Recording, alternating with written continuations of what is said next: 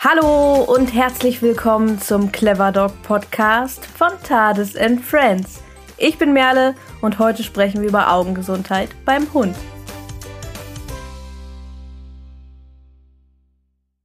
Ob trockene Augen, Bindehautentzündungen, Katarakt oder Blindheit, Probleme mit oder Erkrankungen der Augen beim Hund sind ziemlich vielseitig und vor allem auch gar keine Seltenheit.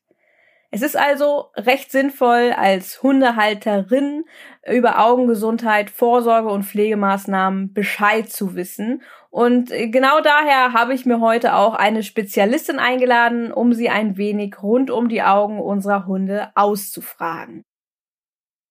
Und zwar ist sie's Dr. Petra Benz, die ich hier heute in dieser Folge begrüßen darf. Sie ist Tierärztin, Doktorin der Veterinärmedizin und Augenspezialistin für Tiere.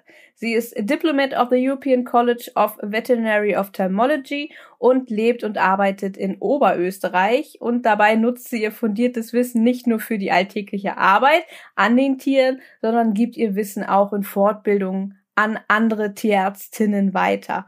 Und ja, und hier und heute im Clever Dog Podcast wird sie natürlich auch uns einige Fragen rund um die Hundeaugen beantworten.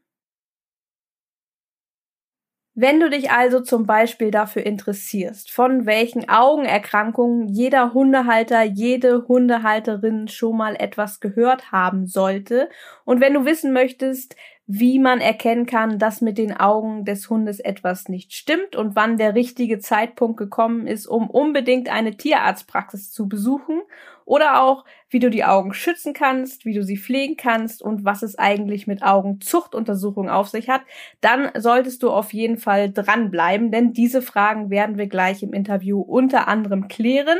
Und natürlich haben wir auch für diese Folge wieder einige Fragen vorab gesammelt. Also die habt ihr aus der Community an Petra gestellt und die wird Petra dann auch im letzten Drittel dieser Folge beantworten.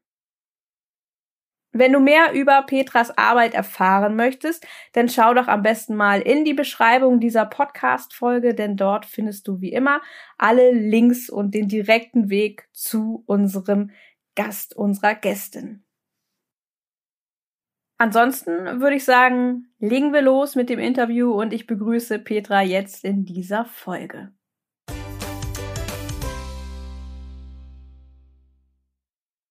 Hallo Petra, es ist mir eine Freude, dich hier und heute als Gast in unserem Clever Dog Podcast begrüßen zu dürfen.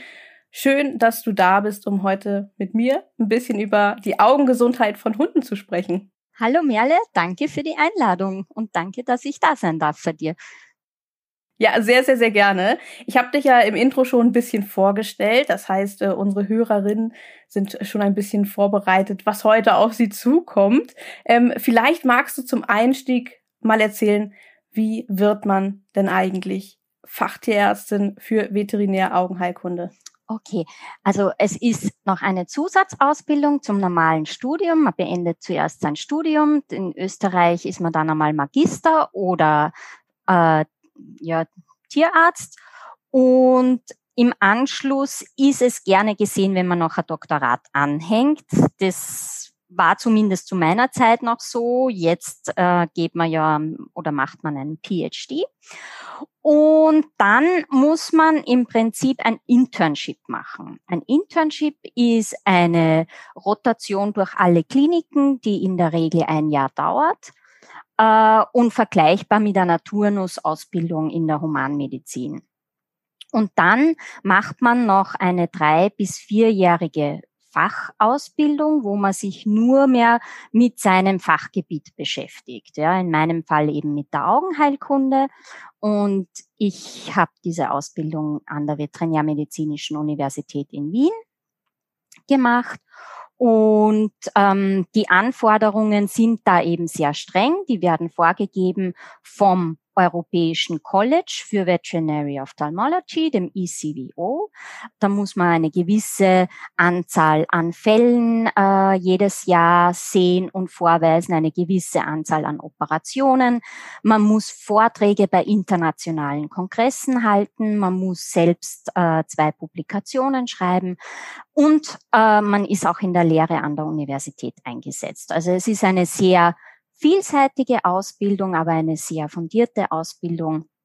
Und damit legt man dann den Grundstein, dass man dann am Ende dieser Ausbildung eine dreitägige Prüfung machen darf und die man dann hoffentlich besteht.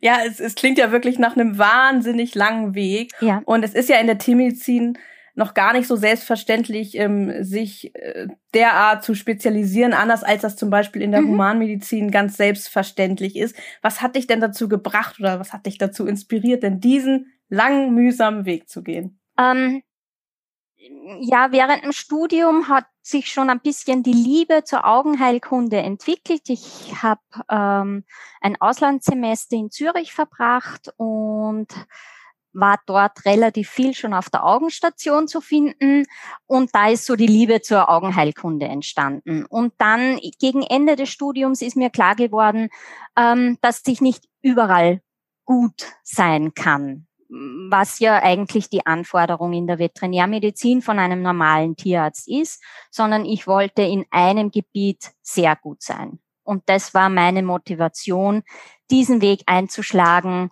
und ja, mir die Ausbildung und auch die Prüfung dann anzutun.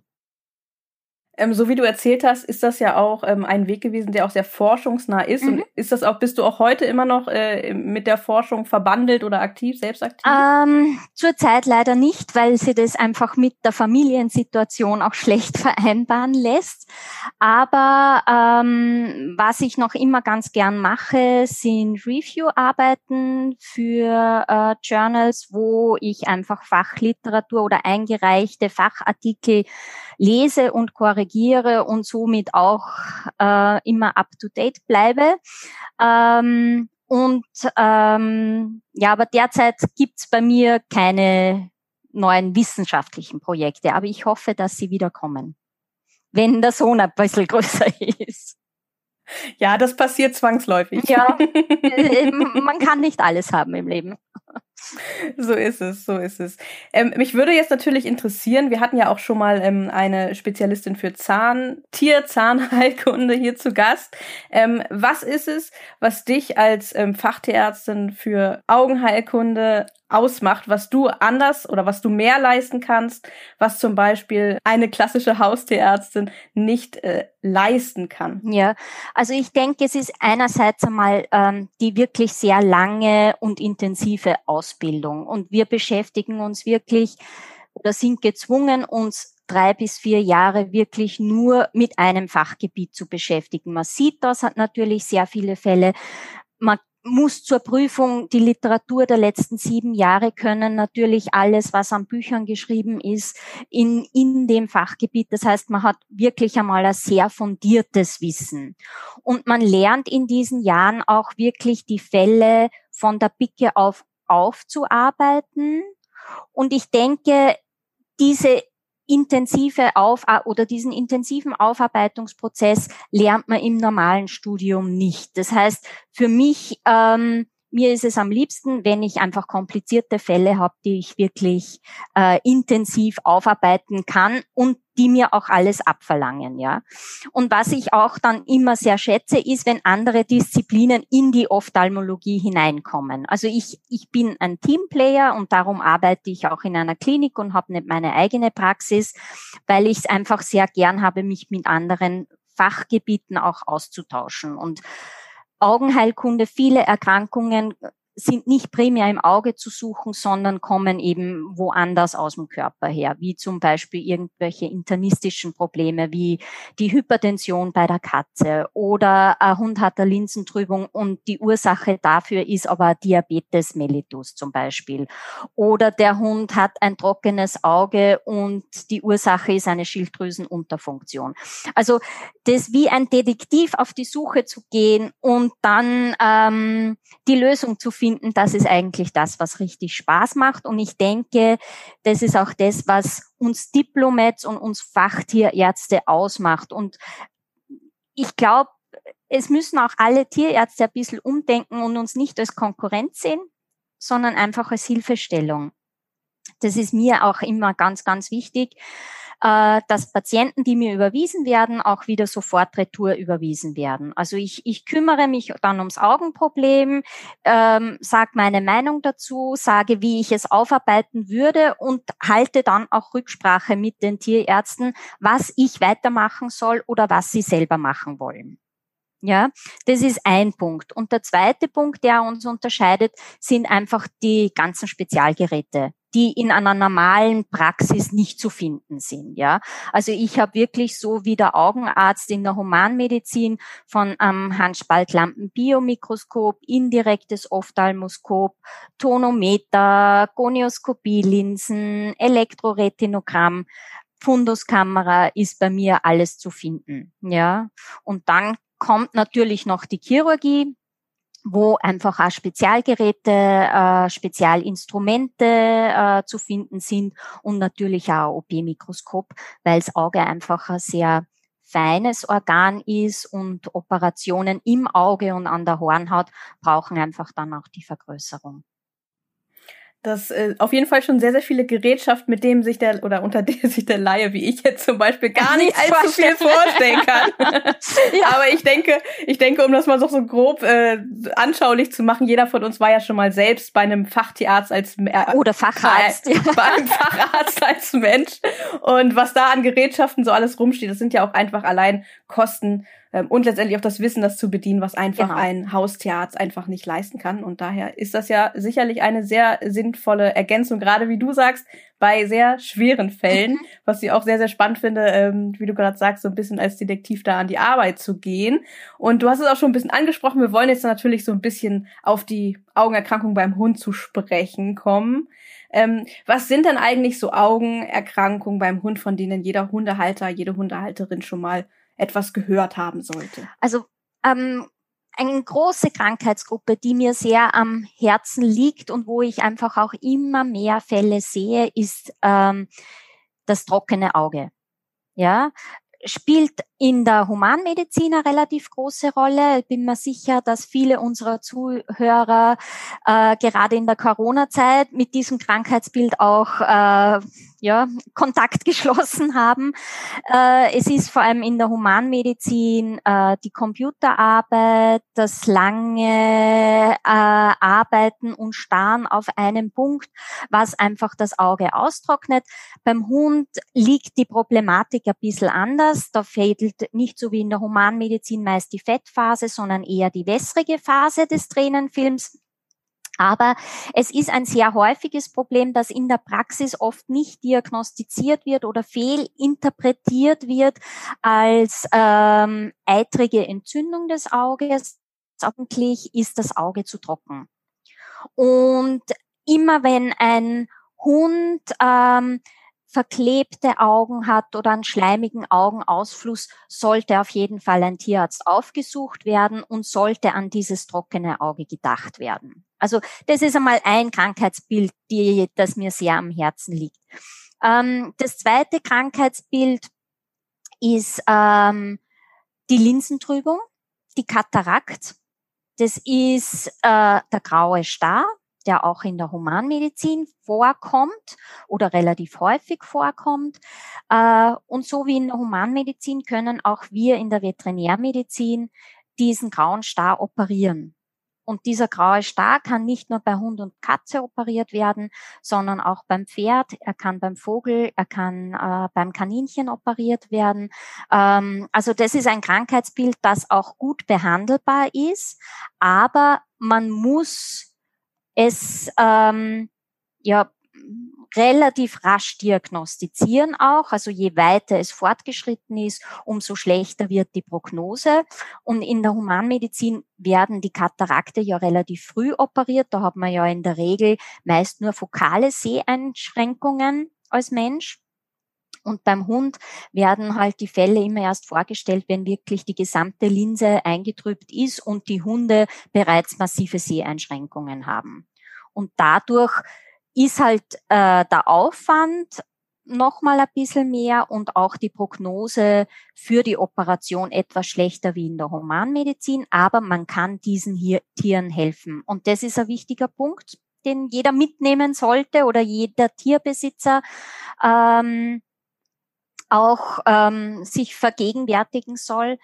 Dann ähm, ist mir auch wichtig, dass eine Blindheit, eine plötzliche Blindheit, äh, muss sofort zum Tierarzt. Ja, äh, da sollte man nicht zwei, drei Tage warten, weil das kann einfach zu einem permanenten Visusverlust führen. Und auch wenn ein Hund blind ist, kann, gibt es Krankheitsbilder, bei denen man helfen kann ja, wo man mit Medikamenten eingreifen kann. Aber hier ist einfach der Punkt, je früher man eingreift, umso größer ist auch die Chance, dass man die Sehfähigkeit wiederherstellen kann. Ja, ja, das sind so meine drei ähm, Hauptkrankheitsbilder, die, die mir einfach sehr am Herzen liegen und wo ich mir denke, wenn ich sie früher kriegen würde, könnte ich vielleicht noch besser helfen, als es jetzt der Fall ist. Ja, da sprichst du auch einen ganz, ganz wichtigen Punkt an, denn früh etwas zu erkennen, das ist natürlich auch für den Halter wichtig. Bei Hunden allgemein ist ja sowieso dieses Thema Schmerzen, Probleme, das zeigen Tiere ja nicht so gerne. Beim Auge finde ich das jetzt noch etwas schwieriger, sich das vorzustellen, zu mhm. erkennen, dass man dem Hund ansieht, da stimmt etwas nicht. Mhm. Wie kann man denn als mhm. Halter, als Halterin merken, äh, da stimmt etwas mit dem Auge nicht? Du hast das gerade auch bei der Katarakt schon angesprochen. Wie kann man mhm. das erkennen, dass man dringend mal zum Tierarzt muss mit dem Hund? Okay, also immer wenn zum Beispiel äh, plötzlich eine Trübung sichtbar wird, ja, oder jede andere Farbveränderung am Auge, also sei es eine Trübung, sei es eine Rötung des Auges, dann immer, wenn plötzlich ein Auge nicht mehr geöffnet wird oder auch im Vergleich zum äh, zweiten Auge mehr geschlossen ist als das gesunde Auge unter Anführungszeichen. Oder wenn plötzlich ein vermehrter Tränenfluss auftritt, dann ist das nicht normal, dann ist das ein Zeichen dafür, dass es schmerzhaft ist, äh, das Auge und dass das Auge ein Problem hat. Und wenn einem sowas auffällt, dann nicht noch eine Woche, zwei Wochen zuwarten, sondern wirklich möglichst rasch einmal zum muss ja nicht immer gleich der Spezialist sein. Es sind ja unsere äh, normalen Tierärzte können ja auch einen Basis-Augenuntersuchungsgang durchführen und man kriegt dann schon einen Hinweis, wo das Problem liegt und vielleicht auch einmal einen Therapiestart machen, um dem Tier zu helfen. Weil was man schon festhalten muss, ist, dass viele Erkrankungen am Auge auch sehr schmerzhaft sind. Und nur weil wir es oder weil unsere Vierbeine es uns nicht sagen können, heißt es ja nicht, dass es nicht da ist. Mhm. Und ein tränendes Auge, ein zugekniffenes Auge oder ein rotes Auge ist schmerzhaft. Ja. Ja, das äh, ist äh, ganz, ganz wichtig. Ich denke, da gilt auch wieder ähm, der übliche Satz. Viele Hundehalterinnen haben ja auch manchmal Sorge wegen so ich sag jetzt mal, Bagatellen oder dass ihnen das klein vorkommt, dann eben lange mhm. zu warten und das ein bisschen vor sich hinzuschieben und zu sagen, ah, es ist ja nur ein bisschen rot, es ist ja mhm. nur irgendwie eine minimale Veränderung, kommt mir nicht komisch vor, denn vielleicht mhm. doch lieber einmal zu viel als einmal zu wenig, genau. weil so wie du sagst, umso schneller etwas erkannt wird, umso häufig oder umso besser kann auch vielleicht noch genau. vorgebeugt werden, dass Schlimmeres genau. sich entwickelt, ja. Genau, genau. Ja, und das heißt, eine ganz wichtige vorbeugende Maßnahme ist, den Hund zu beobachten, die Augen zu beobachten, auch überhaupt mal zu gucken, mhm. wie ist überhaupt der Normalzustand. Mhm. mhm. Was kann man denn als Halter ähm, noch tun, um ähm, ja, die Augen gesund zu halten vom Hund? Ähm, also regelmäßig kontrollieren. Das heißt nicht, dass man jeden Tag fünfmal die Augen intensiv anschauen muss. Aber meine Empfehlung ist immer, dass man also wenn jetzt kein Problem da ist, dass man vielleicht einmal im Monat wirklich ein Detailfoto vom Auge macht. Die Handykameras sind mittlerweile so gut und jeder hat ein Smartphone, ähm, dass man einfach die Augen fotografiert. Ja, und einmal im Monat, das ist kein großer Aufwand und dann kann man die Sachen vergleichen. Ja, ähm, das ist oft sehr sinnvoll bei Farb. Also ähm, äh, Katzen haben gern Farbveränderungen äh, der Regenbogenhaut, ja, der Iris. Und das werden leider Gottes oft äh, Melanome. Und wenn ich das zurückverfolgen kann, wie lang diese Veränderung schon da ist, habe ich äh, einen großen Schritt oder äh, äh, ähm, einen ja, kann ich einfach von der Prognose her auch besser sagen, okay, wir können noch zuwarten oder ähm, das wird vielleicht schon kritisch, man muss eher in die Therapie gehen, ja. Ähm, dann, was ich auch immer empfehle, ist, äh, dem Hund früh zu lernen, dass man ihn im Bereich des Kopfes anfasst und auch eine regelmäßige Augenreinigung durchzuführen. Das heißt, ganz einfach mit einem nassen Taschentuch oder mit einem äh, nassen, feuchten Tuch, das kann einfach Leitungswasser genommen werden, dass man die Augen einmal auswischt, ja, von der Nase beginnend nach außen, dass der Hund einfach gewohnt ist, dass am Auge manipuliert wird. Weil wenn er das gewohnt ist, ist es in der Regel auch kein Problem, dass wenn dann einmal eine Erkrankung vorliegt, dass dann Augentropfen gegeben werden können. Ja. Ähm, an dem Punkt habe ich noch eine Frage, ja. weil ganz, ganz persönlich, ja. ähm, wenn ich, wenn es um die Augenreinigung geht, äh, weil du sagst ein einfaches Taschentuch, ich habe immer Sorge, dass das zu hart ist. Nein, das ist nicht Aber, zu hart. Es sollte nur nicht äh, mit Menthol oder Aloe Vera mhm. oder so imprägniert sein. Also es kann auch eine Küchenrolle sein, die nicht äh, sehr weich ist, ja, aber mit dem Wasser wird feuchtet sie das eh an. Wenn man Bedenken hat, kann man auch Wattepads nehmen von uns vom Abschminken. Da sollte man aber darauf achten, dass die nicht fusseln. Also da mhm. gibt so fusselfreie und das ist immer meine Empfehlung. Dann, was man vielleicht auch ähm, ein bisschen vorsorglich machen kann, ist, dass man dem Hund sehr früh lernt, eine Hundebrille zu tragen. Ja, äh, das ist bei manchen äh, Erkrankungen dann notwendig, weil die durch UV-Licht getriggert werden, wie zum Beispiel die Schäferkeratitis. Da ist es gut, wenn die dann eine UV-undurchlässige Brille tragen. Ja, aber ich habe auch, ähm, der war zum Beispiel gestern da, der Hund, der sich ständig irgendwelche Fremdkörper in den Bindehautsack holt. Ja? Äh, und dem habe ich jetzt auch diese Schutzbrille empfohlen, weil ich einfach sage, wir müssen schauen, dass das nicht jede Woche zweimal passiert. Mhm. Ja. Äh, oder ich habe ähm, Rettungshunde und Jagdhunde, die einfach vielleicht auch im Unterholz unterwegs sind und um sie vor Verletzungen zu schützen, sind diese Hundebrillen super geeignet. Ja. Und wenn man dem Hund sehr früh lernt, dass es toll ist, eine Hundebrille zu tragen, ist es dann auch äh, kein großes Problem mehr, wenn ein schmerzhafter Prozess am Auge ist oder eine Erkrankung am Auge da ist ist, diese Hundebrille zu tragen. Ja. Was ich auch schon das ein oder andere Mal gesehen habe, ist, dass Hunde, wenn sie zum Beispiel, was ja auch äh, ganz in, oder ganz modern ist, was viele machen mit den Hunden, mit den mit den Subs äh, übers Wasser mhm. paddeln und mhm. die Hunde mit dabei, dass ich da auch schon viele Hunde gesehen habe, die eine äh, Sonne, also so eine Brille aufhaben. Ja. Ähm, weil wir, wenn wir in die Sonne gehen, dann setzen wir uns auch genau. eine Sonnenbrille auf. Sind Hunde denn im Prinzip genauso empfindlich ja. da wie auch wir? Ja, ja, und ich glaube, da müssen wir einfach noch ein bisschen sensibler werden, dass wir auch die Hunde vor diesem vor dieser UV-Einstrahlung äh, schützen. Also es ist schon sehr verbreitet bei den Lawinenhunden. Da die mhm. tragen regelmäßig Schutzbrillen, weil da einfach durch den Schnee nochmal äh, äh das UV-Licht verstärkt wird.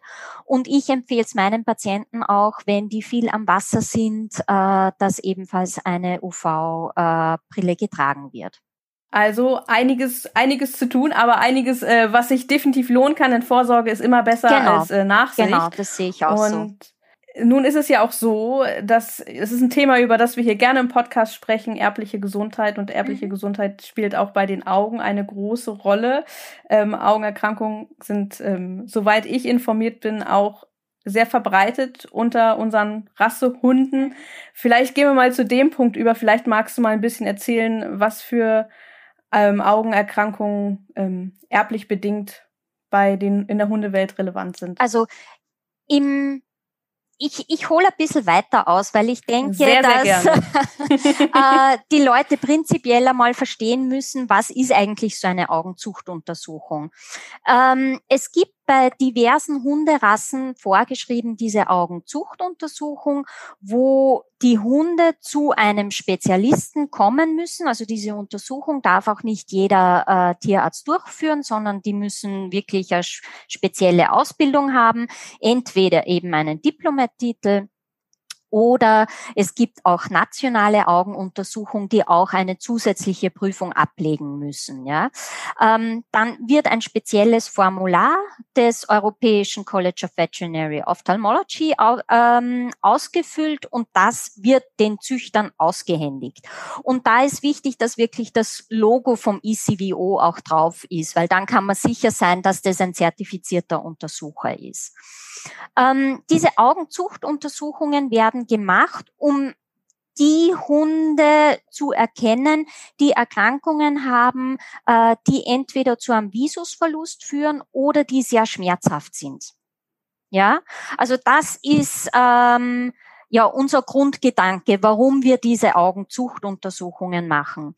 Und dann ähm, gibt das ECVO ganz klar Richtlinien aus, wie oft diese Untersuchungen gemacht werden sollten ähm, und auch äh, für jede Erkrankung aus, ob mit diesem Hund dann gezüchtet werden darf oder nicht. Und dann gibt es die Zuchtvereine. Und im Prinzip schreibt dann jeder Zuchtverein für seinen Verein vor, wie oft so eine Augenuntersuchung gemacht werden muss ähm, und welche Erkrankungen oder mit welchen Erkrankungen dann gezüchtet werden darf oder nicht, wobei sich die meisten schon an die Vorgaben des ECVO halten. Ähm, Prinzipiell schreibt das College bei Hunden, die in der Zucht stehen, jährliche Untersuchungen bei ähm, so einem Augenuntersucher äh, vor. Was natürlich Sinn macht, weil Erkrankungen sich auch im Laufe des Lebens entwickeln können. Also es ist nicht so, dass jede Erkrankung beim ersten oder mit Abschluss äh, der ersten zwölf Lebensmonate schon manifest ist, sondern es gibt zum Beispiel Katarakte, die sich erst im Laufe des Lebens mit drei, vier Jahren entwickeln. Es gibt Netzhauterkrankungen wie zum Beispiel die progressive Retinaatrophie, die sich ebenfalls erst im Laufe des Lebens entwickelt. Ja. Das heißt, äh, es macht schon Sinn, diese Untersuchung nicht nur einmalig zu machen, wie es leider bei manchen Zuchtvereinen auch vorgeschrieben ist, sondern die mehrmals äh, zu wiederholen, um wirklich alle Veränderungen auch zu erkennen. Ja, und ähm, wenn man sich jetzt einen Hund anschafft, ist natürlich der neue Hundehalter gefragt, sich einmal zu erkundigen, äh, beim Zuchtverein der jeweiligen Rasse sind da Untersuchungen vorgeschrieben, weil wenn zum Beispiel ich mir einen Welpen hole und das ist eine Rasse, wo so eine Augenzuchtuntersuchung vorgeschrieben ist, würde ich gern als neuer Besitzer auch diese Papiere von den Eltern sehen. Ja. Auf jeden Fall. Und das ist einfach ein Punkt, wo man vielleicht auch die Leute noch ein bisschen sensibilisieren muss, weil jetzt mit Corona sind natürlich sehr viele Welpen im Umlauf und ich sehe wirklich deutlich mehr Veränderungen oder deutlich mehr Welpen, die Augenveränderungen haben, als noch vor zwei Jahren. Ja, bevor, bevor wir da vielleicht noch mhm. ein bisschen drauf zu sprechen kommen, vielleicht noch ein bisschen einmal detaillierter, weil ich glaube, das ist für unsere Hörerin ähm, ganz interessant, das noch mal ein bisschen zu verstehen, weil wir wissen alle, Genetik ist für den Laien nicht immer unbedingt einfach. Und ähm, um zu verstehen, wieso du gerade erzählt hast, ähm, dass äh, das sinnvoll ist, die Zuchtuntersuchungen eigentlich mehrfach durchzuführen, ist natürlich auch wichtig zu erwähnen, dass eben nicht alle Erkrankungen, insbesondere jetzt auch im Augenbereich, einmalig zum Beispiel durch einen mhm. Gentest mhm. äh, festgestellt werden können. Das heißt, Screenings äh, sind entsprechend notwendig und so, wie du gesagt hast, kann sich das eben auch erst im Laufe genau. des äh, Lebens äußern. Vielleicht magst du da noch mal ein paar Beispiele von Erkrankungen jetzt mal explizit Also nennen. es ist zum Beispiel, also eine Sache ist die, dass nicht alles, was erblich ist, muss zum Zeitpunkt der Geburt vorhanden sein oder sichtbar sein. Das ist ein Punkt, den man, glaube ich, als Züchter und als Tierhalter auch verstehen muss, dass was ähm, oder Erkrankungen, die durch Mutationen ausgelöst äh, sind, nicht immer sehr früh im Laufe des Lebens manifest werden. Ähm, können. Ja, also das kann einfach zu einem späteren Zeitpunkt auch auftreten. Der zweite Punkt ist, es gibt leider Gottes viele Mutationen, die wir noch nicht kennen. Das heißt, da ist es einfach auch nochmal äh, sehr schwierig, wirklich dann immer zu sagen, es ist erblich oder nicht. Aber wenn wir eben durch äh, Reihenuntersuchungen sehen, ähm, es tritt eine Erkrankung vermehrt bei einer Rasse auf, ist die Erblichkeit wahrscheinlich. Und die Wissenschaft arbeitet natürlich sehr, sehr intensiv daran, gerade für die sehr häufig auftretenden Erkrankungen auch Gentests zu entwickeln. Aber zu den Gentests. Es gibt äh, Erkrankungen, die äh, nicht nur durch eine Mutation ausgelöst werden können, sondern durch mehrere Mutationen. Und nur weil es jetzt für eine Erkrankung einen Gentest gibt, heißt es nicht, dass nicht diese Erkrankung trotzdem auftreten kann.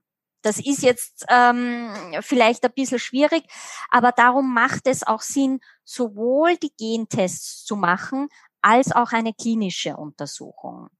Beispiel ähm, äh, das beim Border Collie. Ja, das kommt dadurch zustande, dass die Abflusswege im Auge nicht ordentlich ausgebildet sind. Das ist ein sogenanntes dysplastisches Ligamentum pectinatum, um auch den Fachbegriff zu nennen. Ja. Und äh, wenn das nicht ordentlich ausgebildet äh, ist, kriegt der Hund einen erhöhten Augeninnendruck, ein sogenanntes Glaukom oder einen grünen Star. Das ist erstens eine sehr schmerzhafte Erkrankung und zweitens führt es in sehr, sehr vielen Fällen zur Erblindung. Das heißt, es macht auf jeden Fall Sinn, diese Hunde aus der Zucht rauszunehmen. Ja, jetzt gibt's da einen Gentest und man hat bei Studien schon gesehen, dass nicht alle, die genetisch äh, Träger und Erkrankte sein sollten, auch klinisch dieselben Veränderungen zeigen. Und es gibt kranke Hunde, die genetisch frei sind. Und das ist die Schwierigkeit daran. Das heißt, mit einem Gentest und einer klinischen Untersuchung findet man viele Fälle, aber wenn man einen Teil der Untersuchung noch macht, das heißt entweder nur die klinische Untersuchung oder nur die Genetik, hat man trotzdem vielleicht nicht alles gefunden. Und dadurch darf man sich mit den Gentests nicht in einer falschen Sicherheit wiegen. Und das ist der Punkt, den viele Besitzer und viele Züchter auch nicht wahrhaben oder nicht verstehen. Ja, dann ist auch das Stichwort äh, Marker-Gentest zum Beispiel kommt da auch noch. Aber wir wollen jetzt nicht zu ja. spezifisch werden, weil das wird sonst hier äh, etwas zu unübersichtlich. Die, oder? Die, die Problematik, die ich heute immer wieder oder mit dem ich ja, immer ja. wieder auch kämpfe in der Praxis. Ja, ähm, vielleicht mal einmal zwischendurch. Ich habe schon mal eine Podcast-Folge zum Thema Erbkrankheiten gemacht. Für alle, die sich da vielleicht noch ein bisschen weiter informieren oder so, noch so ein bisschen Grundwissen äh, aneignen wollen, da vielleicht noch mal vorbeihören. Ähm, kurze Pause machen, reinhören, wieder hier zurückkommen. Dann äh, könnt ihr da vielleicht noch ein bisschen mehr mit anfangen. Ich weiß, es ist alles, was ums Thema Genetik geht. Ähm, ist immer ein bisschen schwierig nachzuvollziehen, aber für jemanden, der sich da interessiert, kann ich wirklich nur sagen, einmal ein bisschen durchkämpfen und dann kann man die Grund, kann man die Grundlagen schon verstehen. Es ist nicht unmöglich. Aber Vor du allem, bist doch vom Fach, oder? Ja, ich schon. Ja. da ist immer alles leicht. Da, ja, es ist schon, aber gerade, das, das sage ich so oft, gerade bei Menschen, die sich, ähm, die züchten wollen, die sich damit ähm, entsprechend auf diesen Wegen auseinandersetzen wollen, ist es halt super wichtig, das auch einfach zu verstehen. Ne? Also mhm. gerade die Grundlagen, äh, Dominanz, Rezessivität, mhm. wie sich wie sich Gene vererben und wie sich ähm, erblich äh, bedingte Erkrankungen auch in den Populationen verbreiten können. Das sind äh, ganz ganz wichtige Grundlagen für mhm. Zuchtentscheidungen. Mhm. Und ähm, das trifft ja auf alle Erkrankungen zu, nicht eben nur die bei den Augen. Und deswegen finde ich, ist das sehr, sehr, sehr, sehr wichtig, da auch mehr drüber zu sprechen. Und wo du es gerade gesagt hast, man merkt, wie kompliziert das ist. Und da kommen wir auch wieder so ein bisschen auf das zurück, was du am Anfang gesagt hast. Dafür ist ja auch gerade Spezialisierung und Forschung in den Bereichen so notwendig, mhm. weil man muss ehrlich sein, die Datenlage hier bei uns äh, ist oder allgemein im Hundezuchtbereich ist nicht so, dass man sagen würde, sie ist unbedingt berauschend. Also da ist noch ganz viel Luft nach oben. Ja. Ähm, Und es ja. gibt natürlich auch sehr viel. Es werden immer mehr Erkrankungen, immer mehr Arbeiten natürlich dazu. Und mit jeder Arbeit ergibt sich wieder eine neue Fragestellung. Und das macht die Geschichte natürlich unendlich. Ja, und ähm, vielleicht kommen wir jetzt wieder ein bisschen drauf zurück, so auch gerade auf die aktuelle Situation oder auch vielleicht auch auf die letzten Jahre. Ich will jetzt nicht nur auf die Corona-Situation im letzten Jahr oder auch in diesem Jahr zurückkommen, sondern hast du allgemein ähm, in der Praxis auch erlebt, ähm, dass die Häufigkeit der Augenerkrankung zunimmt? Ja, weil die Tiere werden älter. Das ist ein Punkt. Ähm, die Besitzer werden sensibler auch auf Augenerkrankungen und stellen sie äh, mehr vor und gehen auch mehr zum Spezialisten. Und auch die Kollegen überweisen mehr. Und dadurch hm. sehe ich natürlich klar, auch klar. deutlich äh, mehr Fälle. Ähm, ich glaube, dass Augenerkrankungen schon immer da gewesen sind aber halt oft übersehen worden sind oder einfach äh, nicht behandelt worden sind. Ähm, aber es gibt auch einige Thematiken, die einfach neu entstehen durch Umwelteinflüsse und so weiter, äh, die sicher deutlich mehr werden wie zum Beispiel auch beim trockenen Auge. Ähm, da hat man einfach gemerkt, die Fälle sind eher weniger geworden während den Lockdowns, weil einfach die Umwelteinflüsse auch weniger werden. Mhm. Und jetzt steigen sie wieder deutlich an. Okay. Sehr interessant, sehr mhm. interessant. Aber wir merken schon, die Rolle des äh, Halters, der Halterin, die ist schon sehr, sehr entscheidend. Mhm. Mhm. Und ähm, um das vielleicht nochmal ein bisschen zu verbinden, wir haben gerade eben über Zuchtuntersuchungen gesprochen, für, ähm, die für Hunde vorgeschrieben sind oder am besten in den Zuchtverein vorgeschrieben sein sollten, um ähm, halt entsprechend äh, der Entwicklung auch der Population und auch der einzelnen Hunde äh, positiv zu beeinflussen. Aber das spielt natürlich auch nicht nur eine Rolle für die Zucht, äh, sondern auch für die äh, Halterin von Hunden von bestimmten Rassen, weil da natürlich, wie wir vorhin schon mal gesagt haben oder wie du gesagt hast, ähm, frühes Erkennen super, super wichtig ist, weil man dann auch noch entgegenwirken kann und das dann entsprechend sich positiv für das Hundeleben auswirken kann. Und zum anderen aber auch dadurch, dass man dann eben auch Daten den mhm. Züchtern liefern kann. Ne? Ja, und an der oh. Wissenschaft natürlich, auch uns Tierärzten. Ja, genau. Ja, auch euch Tierärzten, definitiv, ja. Da stellt sich mir die Frage, wie häufig kommt es vor, dass ähm, Halterinnen zu euch kommen und sagen, hier, ich möchte meinen Hund untersuchen lassen, weil er ist äh, eine Rasse, ich weiß, dass, äh, dass die Rasse äh, eine Prädisposition hier hat bei der Erkrankung, ähm, ich würde es gerne untersuchen lassen. Wie häufig kommt es vor? Quasi nie. Also äh, so prophylaktische Untersuchungen Nein, ich mache sie halt in der Ordination. Wenn ich jetzt einmal einen Impfpatienten habe, schaue ich mir natürlich ähm, meinem Fachgebiet gezollt äh, immer die Augen auch an. Aber es sollte natürlich bei jedem Impftermin prinzipiell einmal ein Blick ins Auge gemacht werden. Ähm, ist auch Teil der normalen klinischen Untersuchung, muss man einmal so festhalten. Ähm, wenn ich Anfragen habe, ist meine Empfehlung schon, dass man mal so um das erste Lebensjahr eine Augenuntersuchung macht. Auch wenn man, wenn einem jetzt keine massiven Veränderungen auffallen. Einfach, dass man mal einen Status hat vom Auge. Ja, ähm, wo ich einfach auch ein bisschen ein Problem sehe, sind die brachiozephalen Rassen. Die sollten dringend kommen, weil man sich da einfach schon einmal die Lidstellung anschauen sollte, ob da eventuell mit einer Korrektur die Situation verbessert werden könnte, weil die einfach immer sehr äh, prominente Augen haben, wo die knöcherne Augenhöhle schon sehr ähm, flach ist, dadurch der Augapfel sehr weit herauskommt, die Lider eigentlich viel zu groß sind für den Augapfel selber, daher es auch immer wieder passieren kann, dass die Augäpfel rausfallen, auch bei minimalen Traumen äh, oder rausfallen, vorfallen, zum Beispiel bei Raufereien mit anderen Hunden oder auch bei einfach nur bei wilderen Spielen mit anderen Hunden. Und da kann man zum Beispiel, wenn ich den Hund mit einem Jahr sehe und ähm, die Lidstellung einfach gar nicht passt, kann diese Empfehlung ausgesprochen werden und damit vielleicht ein Verlust des Auges verhindert werden. Oder auch, dass man mal äh, die Tränenflüssigkeit überprüft. Ist genug Tränenflüssigkeit da? Weil wenn mit einem Jahr schon nur mehr grenzwertig Tränenflüssigkeit da ist, ist es nur eine Frage der Zeit, ähm, dass sich ein trockenes Auge manifestiert. Und wenn ich zu einem frühen Zeitpunkt da eingreife und vielleicht schon Tränenflüssigkeit substituiere, ähm, kann ich dem Tier vielleicht viel Leid ersparen. Ja.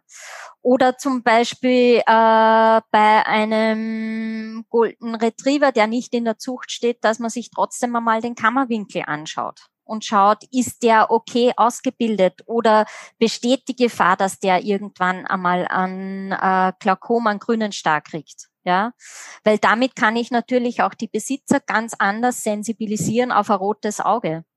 Ja, und ähm, drum wäre es wichtig, wenn so einmal um das erste Lebensjahr herum eine Untersuchung beim Fachtierarzt ähm, gemacht wird. Und äh, der ECWO empfiehlt dann auch bei äh, nicht in der Zucht stehenden Hunden mit drei Jahren und mit sieben Jahren nochmal eine Untersuchung. Aber das wird quasi so nicht durchgeführt. Ja, jetzt könnte ich natürlich eine Frage stellen, oder vielleicht warten jetzt auch einige unserer Hörerinnen schon darauf, dass ich die Frage stelle, dass du mal ein paar Beispielrassen, wo sich besonders Augenerkrankungen häufen, nennen kannst. Aber ich glaube, zu wissen, dass Augenerkrankungen quer durch alle Rassen ja. tatsächlich ja. Äh, relevant sind. Daher, genau. und da habe ich nämlich eine schöne Frage schon, da kommen wir nachher noch zu, mhm. zu den mhm. Fragen aus der Community, aber da habe ich eine Frage bekommen, die ich dafür vielleicht ein bisschen sinnvoller finde, mhm. nämlich wie man in Erfahrung bringen kann, welche Augenerkrankungen beziehungsweise welche Untersuchungen für die Rasse des eigenen Hundes relevant sind. Also wie kann man das herausfinden? Ähm, Im Prinzip wenn Leute zu mir kommen zu einer Augenuntersuchung, schaue ich mir immer das gesamte Auge an. Also ich mache nicht nur isoliert zum Beispiel einen Schirmer-Tränentest oder ich färbe mir nicht nur die Hornhaut an, sondern das Auge wird von vorne bis hinten kontrolliert. Ja, also wenn Sie beim Spezialisten sind, wird nicht nur ein kleiner Anteil gemacht, sondern alles. Und das würde ich auch empfehlen, weil das Auge ist so ein kleines Organ, das muss man in der Gesamtheit erfassen. Da bringt's nicht, jetzt nur die Hornhaut anzuschauen. Das, das ist was, was mir einfach total widerstrebt. Und darum muss ich das auch so beantworten, dass man einfach immer alles anschaut am Auge und nicht nur einen kleinen Teil. Ja, und dann bleibt natürlich noch der Rest der Frage. Das heißt, wie kann ich äh, in Erfahrung bringen, ähm, dass oder ob für die Rasse meines Hundes ähm, bestimmte Augenerkrankungen relevant sind? Ähm, beim Zuchtverein anfragen oder beim Tierarzt äh, des Vertrauens und wenn der äh, keine Antwort weiß, einfach beim Augenspezialisten nachfragen.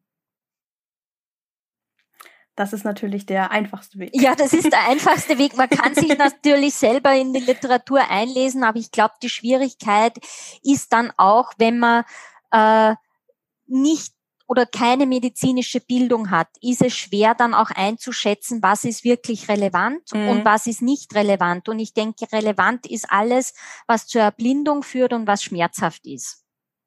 Ja, und wenn ich jetzt irgendwelche Fachbegriffe in einem Buch lese, kann man da wahrscheinlich relativ als Normalbesitzer unter Anführungszeichen relativ wenig äh, damit anfangen. Ja, also es ist tatsächlich auch eine Frage, die ich allgemein auch sehr, sehr häufig gestellt bekomme, weil wir reden ja auch viel über Prädispositionen und so weiter. Und ähm, das ist immer eine Frage, auf die es immer so schwer nur eine Antwort zu geben gibt. Denn tatsächlich, die Datenlage ist erstens gerade bei uns hier in Europa also eigentlich, eigentlich weltweit nicht unbedingt besonders gut. Und es gibt natürlich zum Beispiel manche Datenbanken für erblich bedingte Erkrankungen, wie zum Beispiel, ähm, ich glaube, das ist die äh, University of Prince Edward äh, Island, äh, Kanada. Äh, da gibt's zum Beispiel die, die führen eine sehr, sehr große Datenbank, aber da muss man dann auch immer wieder berücksichtigen, dass die Daten, die dort sind, sich auch auf ganz andere Populationen mhm. beziehen können. Genau. Ne? Das heißt zum Beispiel, ähm, Dobermann dort, die Population, die dort gezüchtet wird, die kann, da können ganz andere Erkrankungen mhm. teilweise sogar auftreten als hier in Deutschland. Mhm. Das muss man dann immer mit Vorsicht mhm. genießen. Deswegen ist sowas für jemanden, der gar kein Hintergrundwissen hat, immer sehr, sehr schwierig äh, einzusortieren und es gibt auch schöne Literatur, äh, wo dann zum Beispiel Studien zusammengefasst sind, aber da benötigt es dann auch immer wieder so ein bisschen Hintergrundwissen, dass ich auch, ähm, hatte ich mir schon vorbereitet, dass ich auch gesagt hätte, im Zweifel ähm, den Tierarzt, die Tierärztin fragen und die können einen dann sonst auch weiterleiten, wenn sie selbst nicht Bescheid wissen. Weil da muss man auch ganz klar sagen, dass es teilweise dann auch so Spezialwissen, wo auch nicht jeder Tierarzt, jede Tierärztin sofort aus dem Handgelenk die mhm. Antwort schütteln mhm. kann. Und ich muss auch sagen, ich kann es auch nicht. Ich kann auch nicht für jede Rasse alle relevanten Augenerkrankungen aufzählen, aber auch wir haben, bei uns heißt es Blue Book, für die Veterinärophthalmologie ist natürlich auch äh, die Datensätze sind vor allem amerikanisch ähm, und da ist jede Rasse aufgeführt und bei jeder Rasse steht dabei ähm, die häufigsten Erkrankungen. Wobei man natürlich auch sagen muss, dass man immer nur die Daten hat, die wir auch erheben. Und die Aussage von Züchtern, aber das war bei mir noch nie, ist so, wo ich mir denke, ja, aber wenn man nicht schaut, dann finden wir auch nichts, ja. Und wenn genau. nichts dokumentiert ist, dann war es nicht da. Und das ist die Schwierigkeit bei dieser Sache. Und das ist auch der Grund, wieso ich immer wieder sage, wenn, geht mit, wenn ihr euch für die, gerade wenn ihr euch für die Themen interessiert, geht mit euren Hunden zu den Tierärzten, lasst sie untersuchen, wenn ihr mal von bestimmten Themen gerade gelesen mhm. habt. Dann macht das, wenn ihr euch das leisten könnt, dann, dann macht das auf jeden Fall. Auch wenn ihr selbst nicht euch für Zucht interessiert, es kann für euren Hund gut sein, aber es ist auch für die Datenlage gut. Und vor allem, wenn Studien ausgeschrieben sind, beteiligen. Mhm. Beteiligen, genau. beteiligen, beteiligen. Genau, genau, äh, genau, das genau, ist genau. ganz, ganz, ganz, ganz wichtig. Ja. Gut. Jetzt ähm, sind wir, nein, wir sind nicht abgewichen vom Thema, aber wir sind hier ein bisschen in die Details gegangen. Aber wir wollten ja noch mal drauf zurückkommen, worauf geachtet werden sollte, wenn man auf der Suche nach einem Hund ist, nach einem Welpen ist oder auch ähm, ja vielleicht auch nach einem Tierschutzhund, worauf man vielleicht, was die Augen angeht, achten sollte. Ähm, du hast vorhin gesagt, beim Züchter sollte man sich entsprechende mhm. Papiere mhm. vorzeigen lassen, ganz, ganz, ganz, ganz wichtig. Aber worauf kann man noch achten, direkt am Hund selbst? Am Hund selbst sage ich immer die Farbe der Augen, dann ist Augenausfluss vorhanden und haben äh, die Augen die gleiche Größe. Ja, zur Größe einerseits einmal schauen, sind die Augäpfel gleich groß oder auch Lidspalte. Kneift der vielleicht ein Auge mehr zu als das andere? Ja, äh, beim Augenausfluss, Augenausfluss kann sehr vielfältig sein. Das geht von einem eitrigen Augenausfluss über einen schleimigen Augenausfluss zu einem wässrigen Augenausfluss. Aber da immer auch äh, vergleichen mit Wurfgeschwistern. Hat diesen Augenausfluss nur mein Welpe, den ich mir ausgesucht habe, oder ist es ein generelles Problem bei dieser Rasse oder bei, bei, bei diesem Wurf? Ja? Oder ist äh, der Ausfluss nur einseitig oder ist er beidseitig da?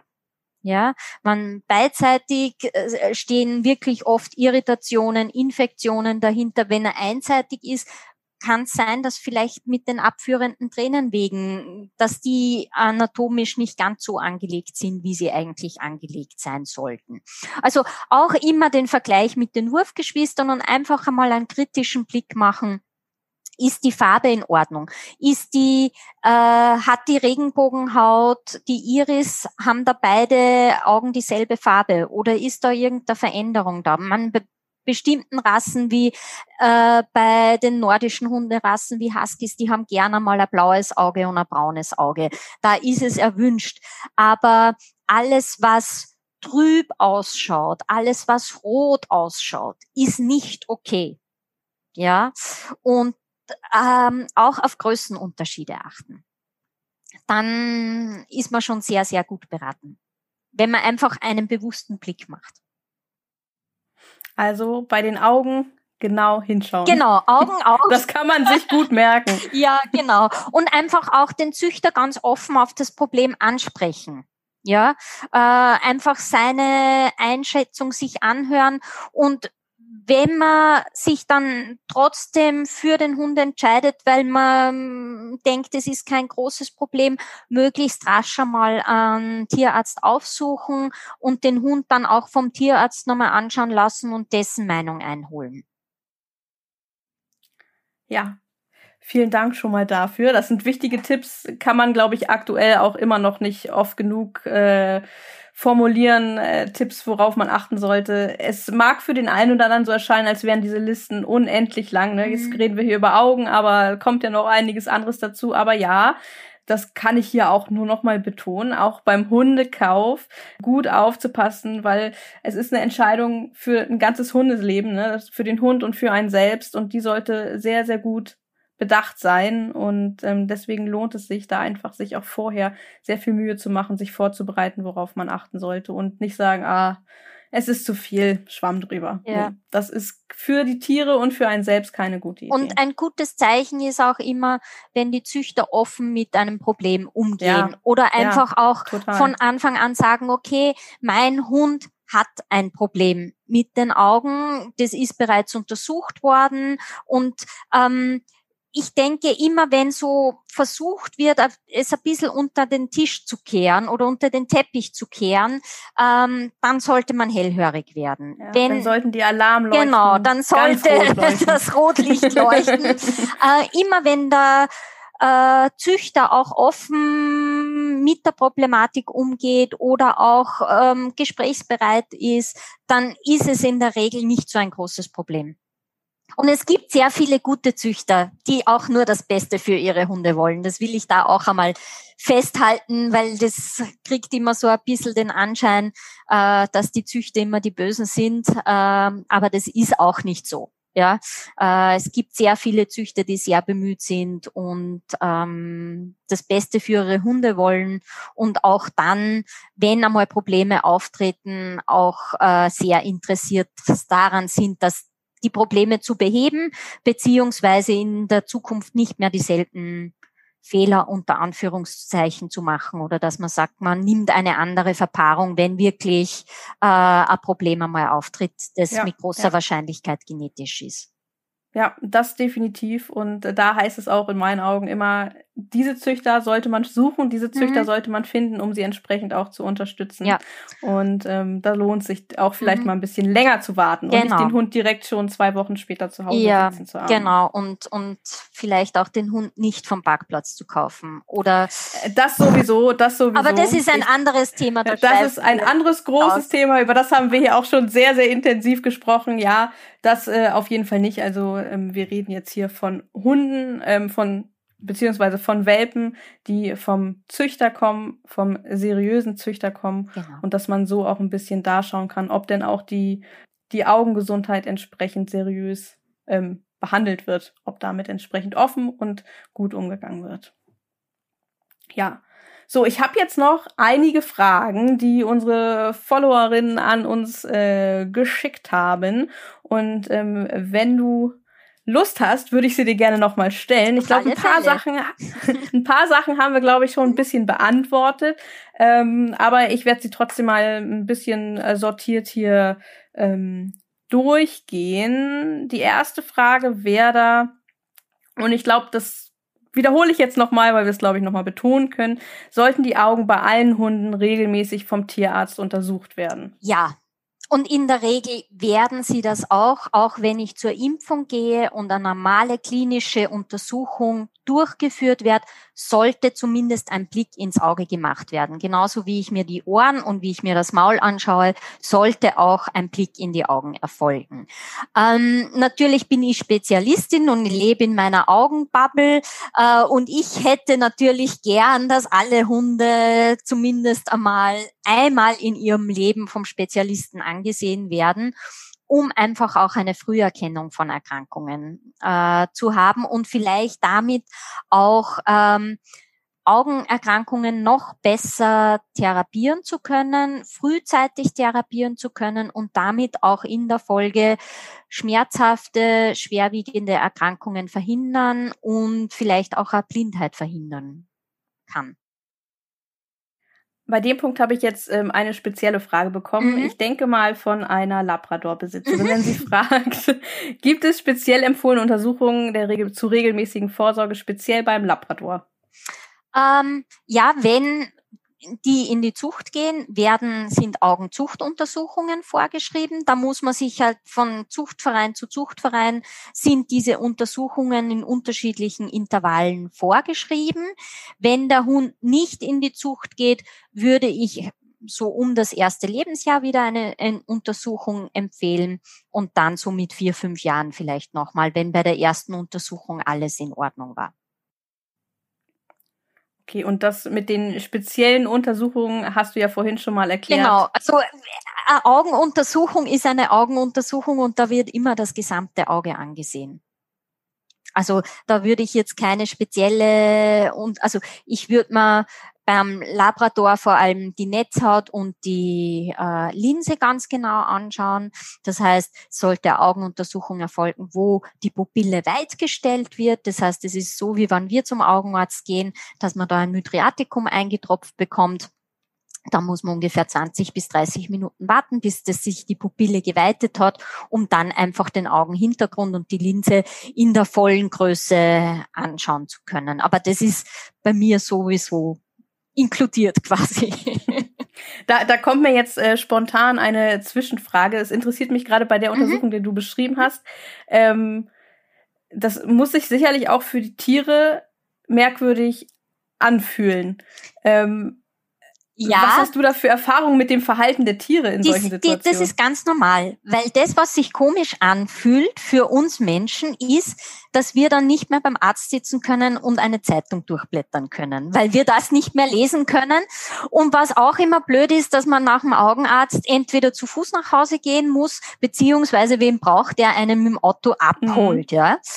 Da das die Hunde nicht machen, also weder selbst Auto fahren noch die Zeitung lesen, verhalten sich die ganz normal. Man sollte vielleicht nicht dann in die pralle Sonne mit ihnen gehen, weil einfach die Akkommodation einmal für drei, vier Stunden äh, reduziert ist oder ausgefallen ist und damit natürlich äh, das Blenden eine ganz andere äh, Dimension einnimmt, weil sich die Pupille nicht zusammenziehen kann. Aber sonst haben die eigentlich keine Probleme mit dem Zustand. Das ist auch gut zu wissen. Das heißt, da nicht zu viel Gedanken, nicht zu viel Sorgen Na, vor nicht. entsprechenden Untersuchungen machen. Wenn man zum Beispiel selbst Angst vorm Augenarzt hat, also ich habe es nicht, aber mhm. vielleicht gibt es ja den einen oder anderen, das dann auf den Hund zu übertragen. Ja. Vielleicht nicht eins zu eins. Genau. Die nächste Frage wäre, wie erkennt man eigentlich Sehbehinderung bei Hunden? Das ist ein sehr wichtiger Punkt. Ähm, äh, bei erwachsenen Hunden, wenn eine plötzliche Erblindung auftritt, erkennt man die sofort. Ja, weil die Tiere äh, stoßen von einer Minute auf die andere gegen jeden Gegenstand, können sich nicht mehr orientieren, sind sehr, sehr unsicher. Ähm, also eine beidseitige Erblindung erkennt man sofort. Bei einseitigen Erblindungen wird schon äh, schwieriger weil die Tiere, denen fällt dann nur eine Gesichtshälfte aus und die kompensieren sehr, sehr viel. Und das oder meine Erfahrung bei Welpen ist oft, wenn die Sehprobleme haben, dass das oft mit einem tollpatschigen Verhalten abgetan wird. Das heißt, hat man einen Hund, der doch häufiger irgendwo dagegen läuft oder sich einfach ein bisschen ungeschickt anstellt, sollte man schon einmal hinterfragen, ob der normal sieht oder ob da vielleicht ein Augenproblem da ist. Ja. Ähm, und sonst einfach, wenn die Hunde plötzlich Sachen nicht mehr wahrnehmen können, irgendwo anstoßen, Leckerlis nicht mehr finden oder nur mehr mit der Nase finden äh, oder Spielzeug, weiß ich nicht, man wirft was an, an Ball und der Hund läuft zwei Meter daneben und sucht den Ball dort, ja. dann äh, ist auf jeden Fall ein Augenspezialist der nächste Weg. Das heißt, man erkennt das auch nicht unbedingt am Auge selbst, ja? Na, ähm, wenn zum Beispiel eine Netzhautveränderung vorliegt, ist nicht immer eine Veränderung am Auge da. Äh, auf was man vielleicht noch ein bisschen schauen kann, ist die Pupillenstellung und reagiert die Pupille auf Licht. Also jeder hat einmal eine Taschenlampe zur Hand, dass man einfach reinleuchtet und schaut, zieht sich die Pupille auf Licht zusammen. Das ist immer ein ganz guter Indikator.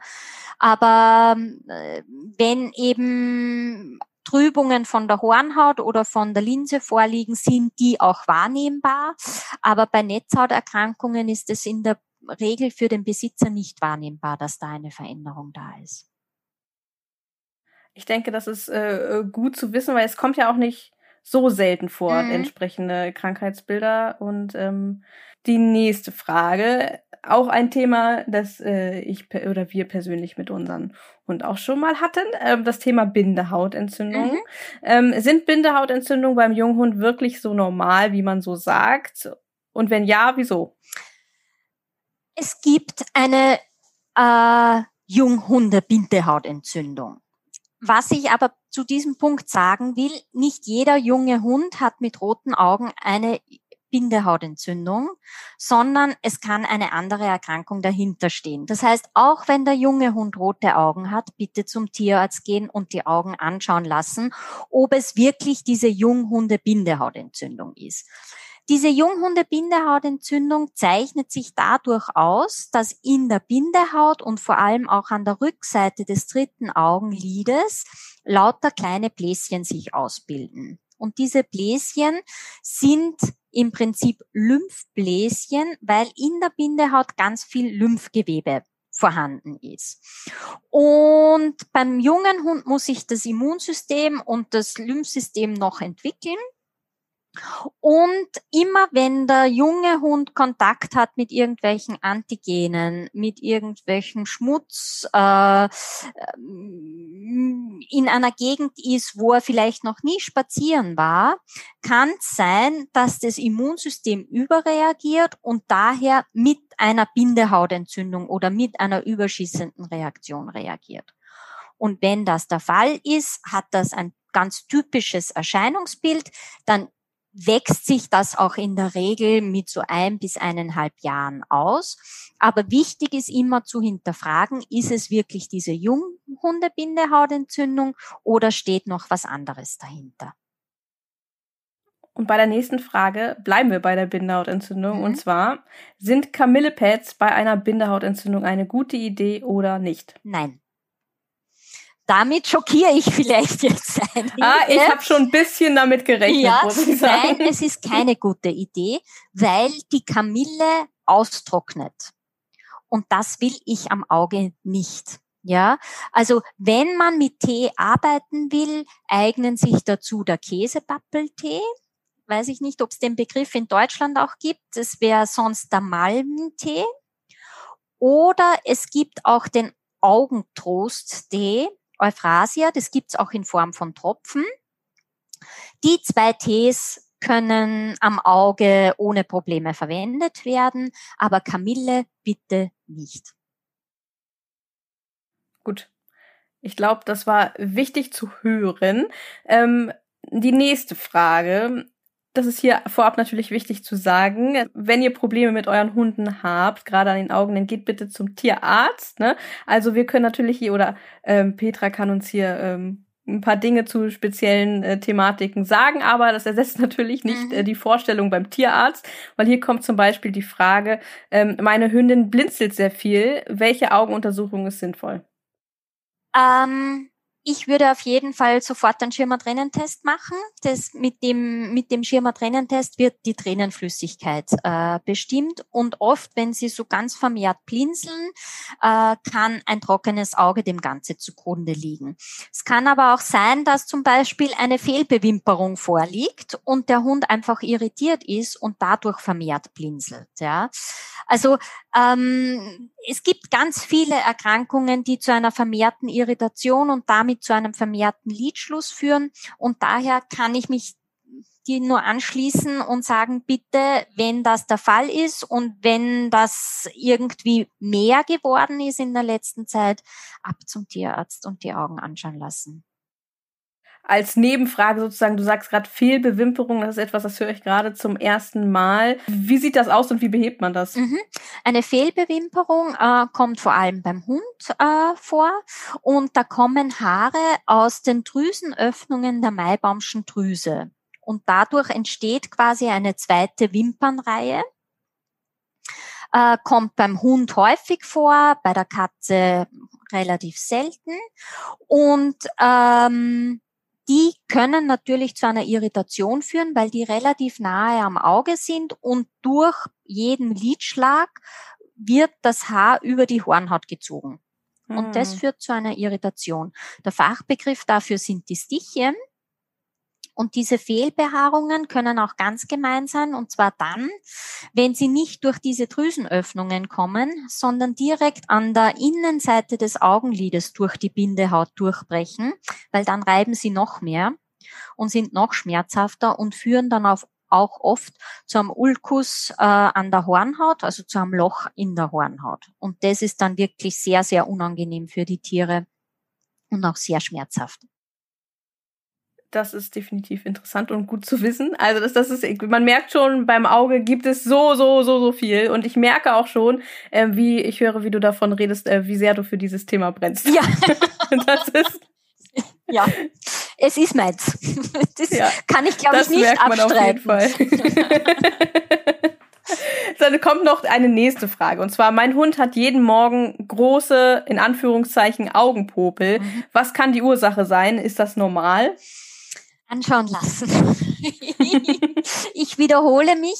Es kann das zum Beispiel ein erstes Anzeichen dafür sein, dass zu wenig Tränenflüssigkeit vorhanden ist. Ich meine, dass man so ein bisschen bei uns in Österreich heißt es Schlaf im Auge hat. Das haben ja wir, wir äh, Menschen auch. Aber das sollte natürlich über einen gewissen Rahmen nicht hinausgehen.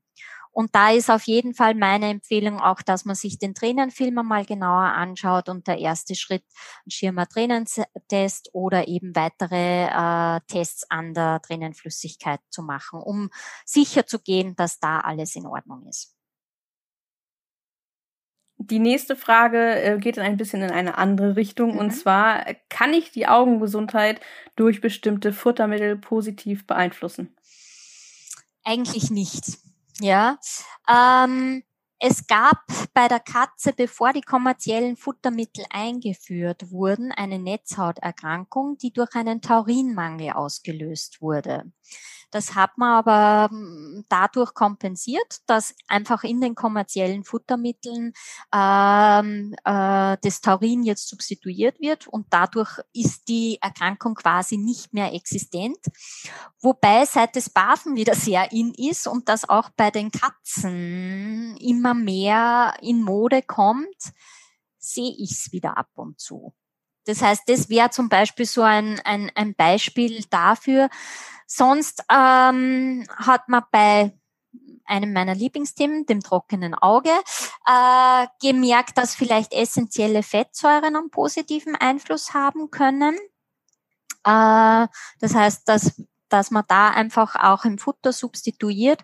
Sonst würde ich einfach empfehlen, dass wenn keine kommerziellen Futtermittel gefüttert werden und gebafft wird, dass man sich wirklich einmal eine Ration von einem Ernährungs Tierarzt berechnen lässt äh, und der weiß einfach, wie viele Vitamine man braucht, um ähm, auch die Augengesundheit zu gewährleisten. Aber es ist jetzt nicht irgendwas Spezielles, was man tun kann, füttern kann. Karotten sind gut, weil Kaninchen haben keine Brille. Also das ist immer so der Gag. Ähm, nein, gibt es eigentlich nicht. Auch hier heißt dann auf jeden Fall wieder bei äh, Futtermittel, Ergänzungsmitteln, mhm. die angeboten werden und die bestimmte Ergebnisse ja damit werben oder den Eindruck erwecken sollen, immer wirklich vorsichtig sein und sich entsprechend von Profis ähm, beraten lassen und sich hier entsprechend vernünftig weiter informieren. Und dann kommen wir auch schon tatsächlich zur letzten Frage. Ähm, Hast du Tricks und Kniffe für unsere Zuhörerinnen, um Augentropfen leichter ohne Stress ins Auge zu mhm. bekommen? Also ich habe es ja ganz am Anfang schon erwähnt, dass man mit dem jungen Hund schon üben sollte, äh, am Auge zu manipulieren. Weil immer wenn sich die Tiere oder es nicht als Bedrohung sehen, am Kopf oder am Auge oder an den Augenlidern angefasst äh, zu werden, tut man sich schon einmal um einiges leichter. Ja, ähm, und was man auch nicht vergessen darf, ist, dass wenn man Augenmedikamente braucht, es meistens auch schmerzhaft ist. Das heißt, wenn der Hund, wenn die Katze es im Vorfeld schon kennt, dass am Auge manipuliert wird, ist äh, es immer sehr, sehr viel leichter. Das ist, das ist mein erster Tipp, dass man mit den Welpen schon beginnt, äh, Augenreinigung durchzuführen und vielleicht auch einmal einen Tränenersatz einzutropfen. Mit dem macht man nichts falsch, einfach, dass sie das Prozedere kennen. Äh, zum Eintropfen selber ist es natürlich so, dass es, wenn man zu zweit ist, immer ein bisschen einfacher ist, weil dann kann einer den Kopf fixieren. Das hört sich jetzt ganz schlimm an, ist aber nicht so, dass man äh, den Hund in den Schwitzkasten nehmen muss, sondern eine Hand am Hinterkopf liegt, die zweite Hand die Schnauze in der Hand hat und den Hund leicht nach oben schauen lässt. Ja, wenn man alleine ist, nimmt man einfach die Schnauze und lässt auch den Hund nach oben schauen, so dass man leicht von oben kommen kann und die Tropfen von oben reinfallen lassen kann. Oder die Augensalbe direkt aufs Auge drauf liegt. Äh, bei den Tropfen ist immer wichtig, dass man nicht zu weit weg ist äh, vom Auge, wenn man eintropft, weil je länger der Tropfen fällt, umso schwerer prallt er dann am Auge auf und umso unangenehmer wird es. Das heißt, einfach nur so ein bis zwei Zentimeter Abstand lassen und äh, auch schauen, dass man mit dem Konus von den Tropffläschchen das Auge selber nicht berührt. Das ist nicht, dass man dann irgendwelche Verletzungen setzt damit. Das ist in der Regel nicht der Fall. Aber einfach, wenn äh, man mit dem Tropffläschchen am Auge selber ankommt, hat man das Fläschchen kontaminiert, weil einfach am Auge und im Bindehautsack immer Bakterien sitzen. Also da, das Auge ist nicht steril. Und dann kann es eben zu Bakterienwachstum an den Tropffläschchen kommen und das will man verhindern. Also das ist ein ganz, ein ganz guter Tipp. Das heißt, für alle, die ein bisschen ungeschickt mit sowas sind, vielleicht auch mal Trockenübungen. Ja, genau, genau, genau, genau, genau. Das ist, das ist ähm, ganz wichtig.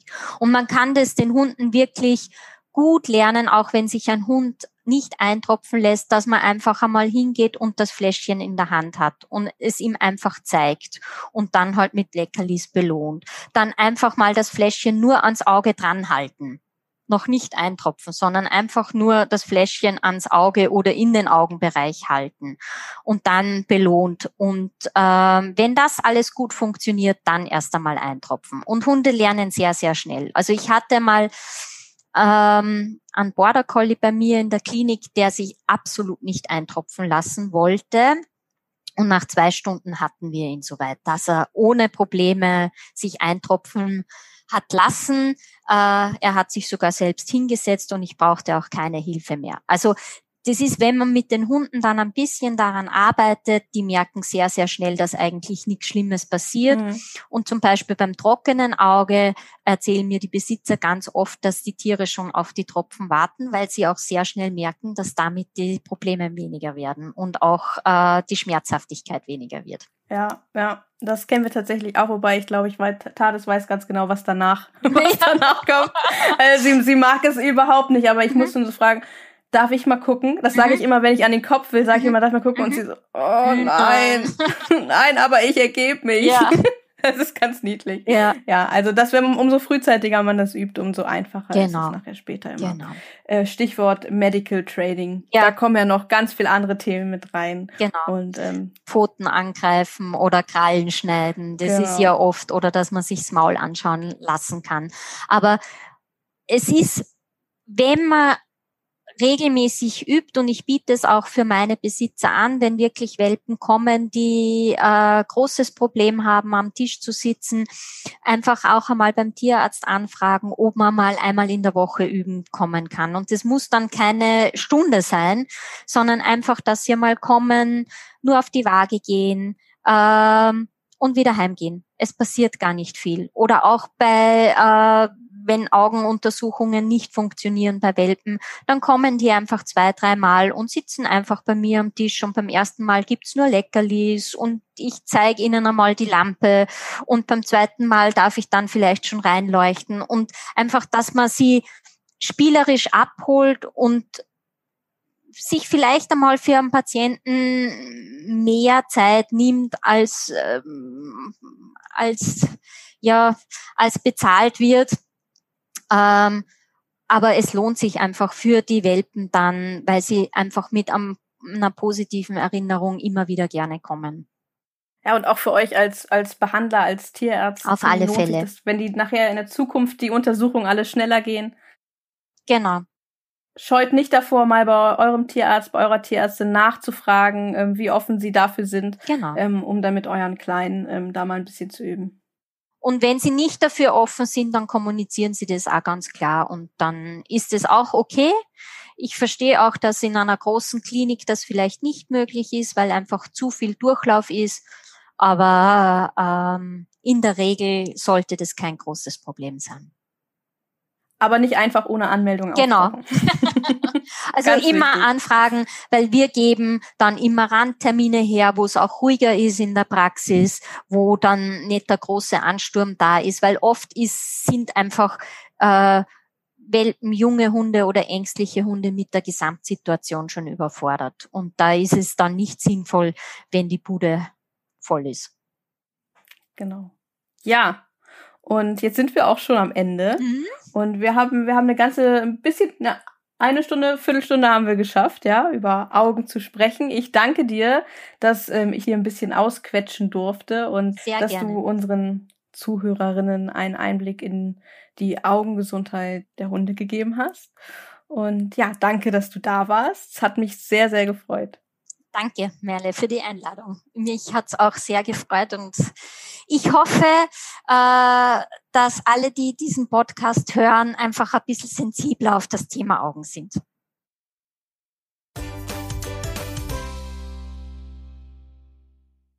Ja, und ich hoffe auch, dass diese Folge ein wenig helfen konnte, für das Thema Augengesundheit zu sensibilisieren und euch vor allem ein paar nützliche Infos mit an die Hand geben konnte. Mehr rund um das Thema Augengesundheit findet ihr natürlich auch auf Petras Website oder auch auf ihrem Instagram-Account at Dr. Petra Benz. Die Links dafür gibt es aber natürlich auch wie immer in der Beschreibung dieser Podcast-Folge. Also da einfach mal vorbeischauen. Wir freuen uns natürlich, wenn ihr uns wissen lasst, wie euch diese Folge gefallen hat. Das ist zwar bei Podcasts nicht immer ganz so einfach wie zum Beispiel auf Instagram, wo man einfach ein Like vergeben kann. Aber ihr könnt zum Beispiel auch die Folgen auf Instagram teilen, also zum Beispiel in den Stories und uns verlinken. At cleverdogpodcast oder at Tades and Friends, so dass wir das auch mitbekommen. Oder ihr könnt uns auch eine Bewertung dalassen auf der Plattform, wo ihr den Podcast hört, wenn das dann möglich ist. Oder letztendlich könnt ihr uns auch immer ganz einfach auf unseren Social Media Kanälen eine PN schicken, eine Privatnachricht oder uns auch eine E-Mail schreiben an feedback at tadesandfriends.de. Übernächste Woche, also in der nächsten Folge, habe ich Norman Mrozinski zu Gast. Ein spannendes Interview, in dem wir unter anderem über Normans Weg als Hundetrainer und über das Thema Aggression sprechen. Und natürlich freue ich mich, wenn du auch dann wieder mit dabei bist.